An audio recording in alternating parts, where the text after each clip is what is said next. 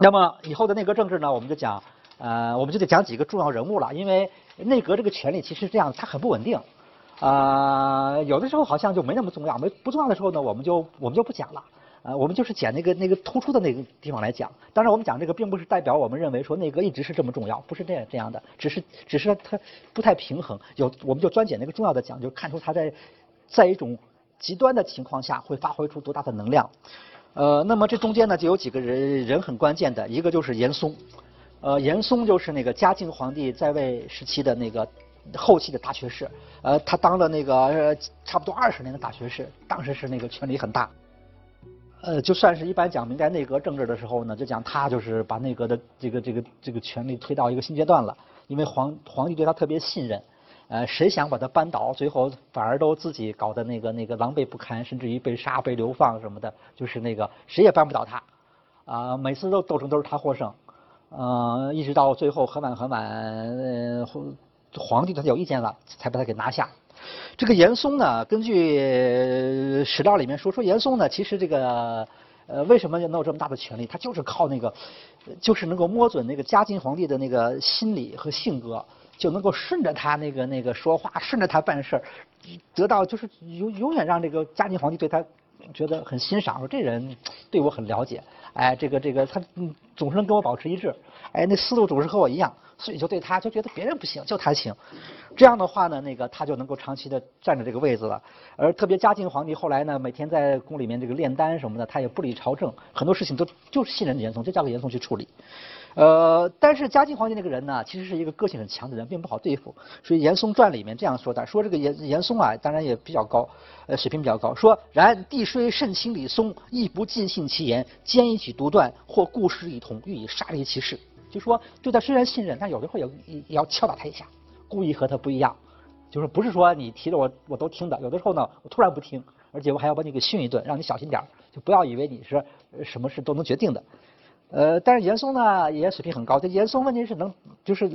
就是能够摸准他的心理。说严嵩要办什么事儿呢？据说都是先反着说，说这个欲有所救解，嵩必是嵩必顺帝痛抵之，而婉曲解释以终必所不忍。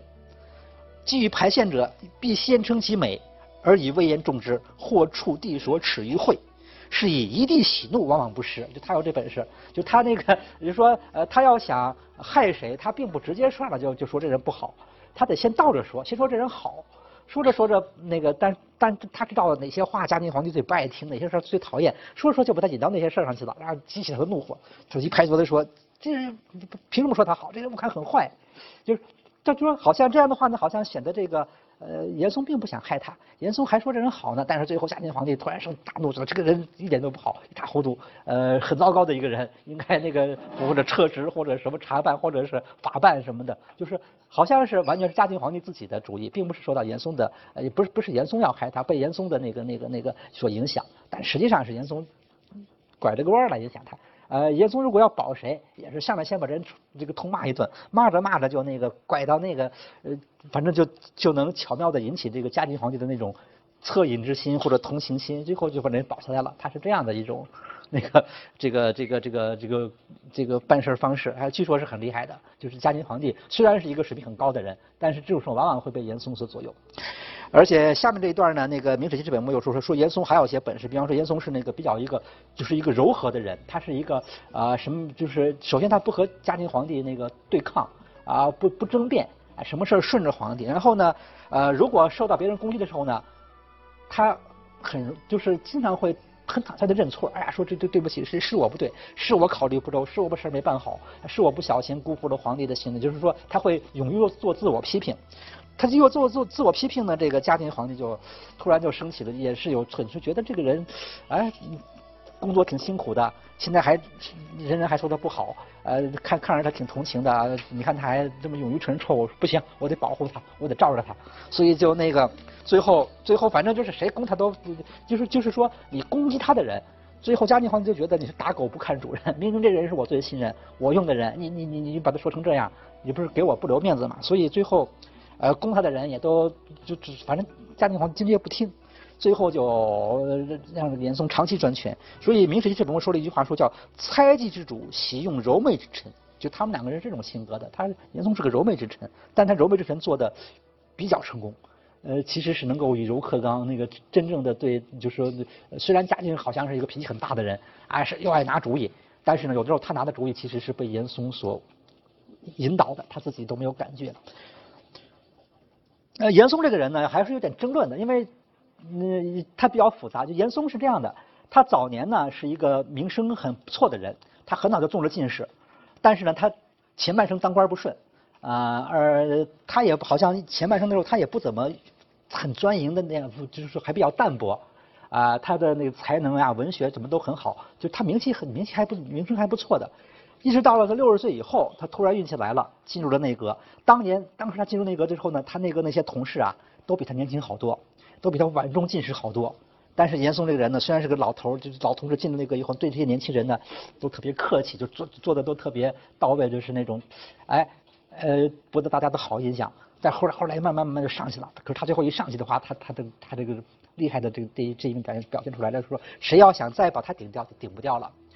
后来他的这个被明史列入奸臣传这事儿，据说还有点争论。说在当年清朝修明史的时候呢，就有人不同意，说这个严嵩这个人呢，你得看怎么看。说其实他还是有能早，一个说他早年人品不错，第二个他还是有能力的，他也办了些事儿。说他之所以被那个那个后来骂的那么厉害，说很多时候他是在替那个嘉靖皇帝背黑锅。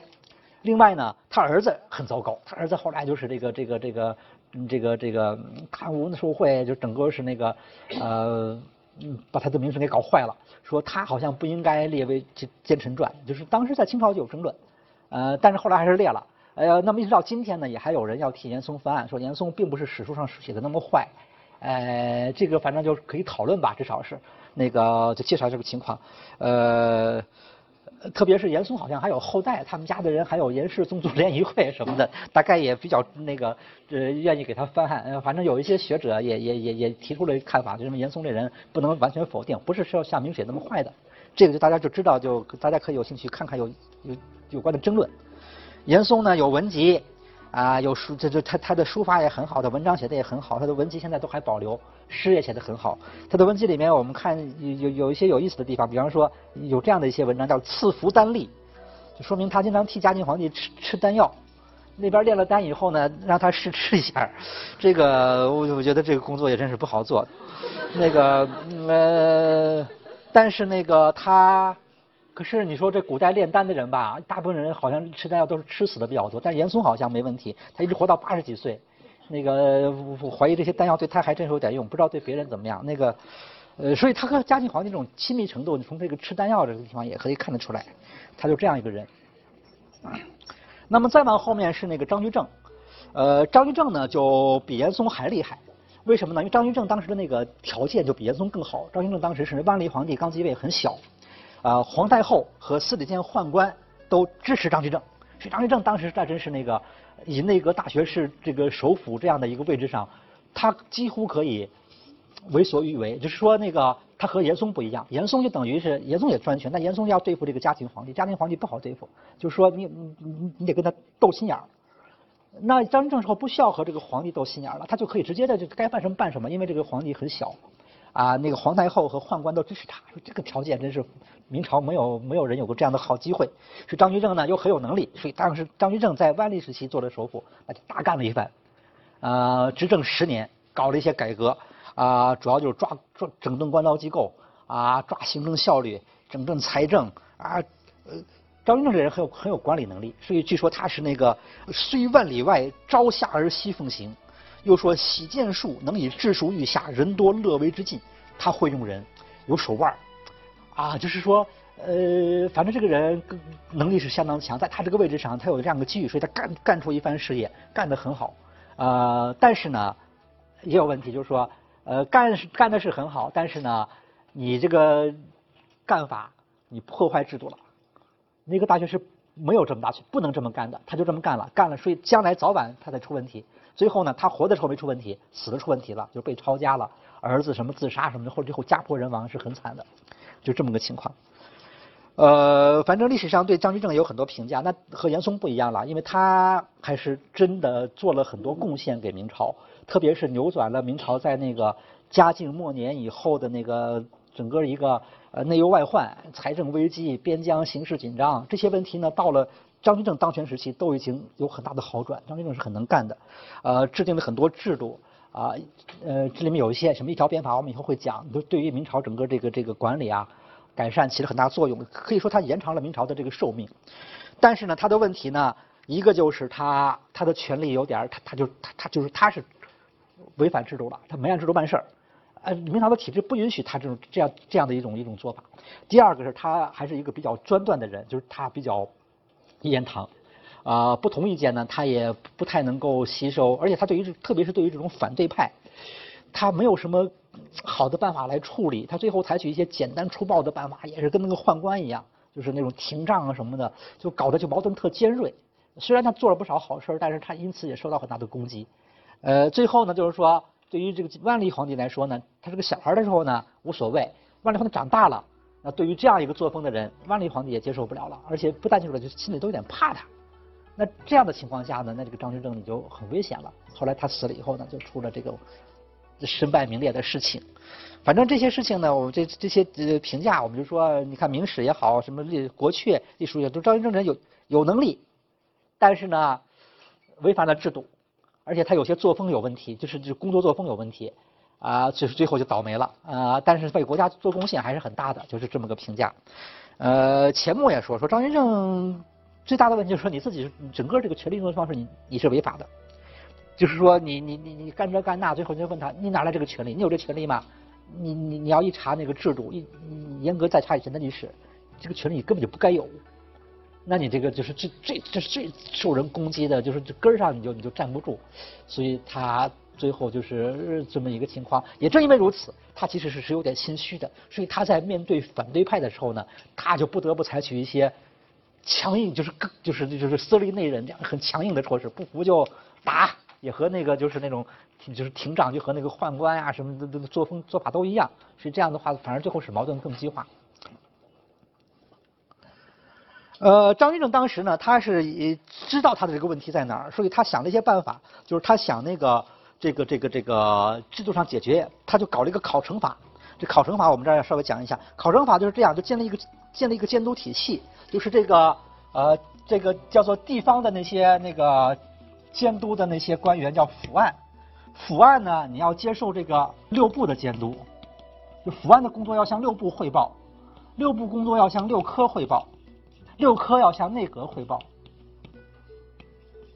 这样它就形成一个监督的体系，就就反过来说，内阁控制六科，监控六科，六科监控六部，这个六部监控地方的这个巡抚巡案，这样的话，它就就把这个内阁的这个这个地位就突出了，呃，这如果这这样的一个。这权力的渠道能够比较通畅，那内阁的地位那就的确和宰相差不多了。但是呢，当时的人你知道就发现这一点，就开始攻击他，就是说对他这样的一个一个制度进行攻击，就是这么说的：说你看，他就从这儿开始说，夫不愿分理邦事，举而合之其职也；科臣分拨奏疏，举而合之其职也。这按制度，六部监监督府案这没问题，呃，六科监督六部也没问题，但是这个地方就有问题了。这个你你是没这个权利的，因为他说下面下面说，阁臣无印信，贤列翰林，翰林之卑顾问，不亲政事，祖宗之也。说你现在搞出就是你没权利监督别人，你就是一个被顾问，就是个秘书，你有什么事你找皇帝，你不能直接对外面发号施令。那你现在你要这样监督起来的话还得了？说这样的话你就可以治邪科臣，总总听己令。